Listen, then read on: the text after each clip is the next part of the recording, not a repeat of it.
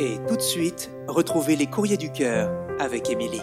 Bonjour à tous. Après avoir passé une semaine désastreuse et un week-end vraiment très surprenant, on attaque enfin la meilleure semaine du mois de novembre.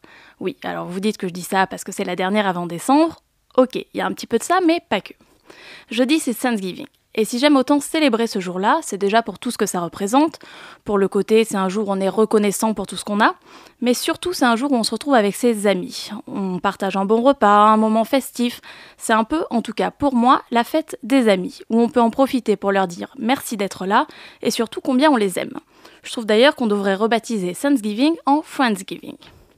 Et comme on parle des amis, c'est justement d'amis et d'amour dont il est question aujourd'hui.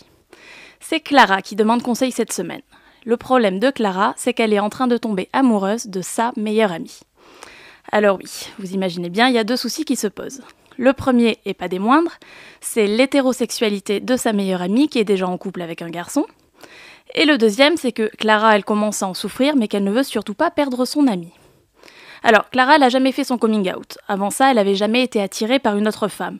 Donc c'est quelque chose qui est complètement nouveau pour elle et elle ne sait pas du tout comment le gérer.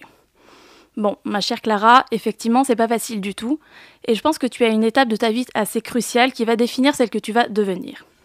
Avant tout, il faut que tu décides ce que tu veux et ce qui est le plus important pour toi. Votre amitié, oui, j'imagine, elle est très importante, et il n'y a que toi qui peux savoir si ton amie, elle est prête ou pas à entendre.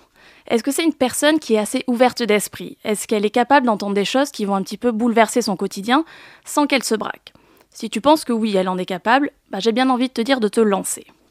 Après, il faut que tu différencies bien les deux choses en lui disant qu'elle est et qu'elle sera toujours ta meilleure amie, mais que tu as développé des sentiments à son égard que tu ne contrôles pas. Que tu veux pas que ça gâche votre amitié, mais que tu avais besoin de le lui dire et de savoir si ces sentiments ils sont partagés ou pas. C'est un gros risque à prendre, ça c'est sûr.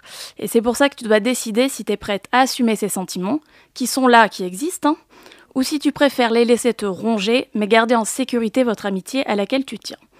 Moi, je pense que dans la vie, il faut être capable de prendre des risques, mais je sais aussi qu'on n'est pas toujours prêt à les prendre. Et ça, il n'y a que toi qui peux le savoir. Quoi qu'il en soit, on est de tout cœur avec toi, on t'envoie tout notre courage, quoi que tu décides. C'est tout pour aujourd'hui, on se retrouve la semaine prochaine, enfin en décembre.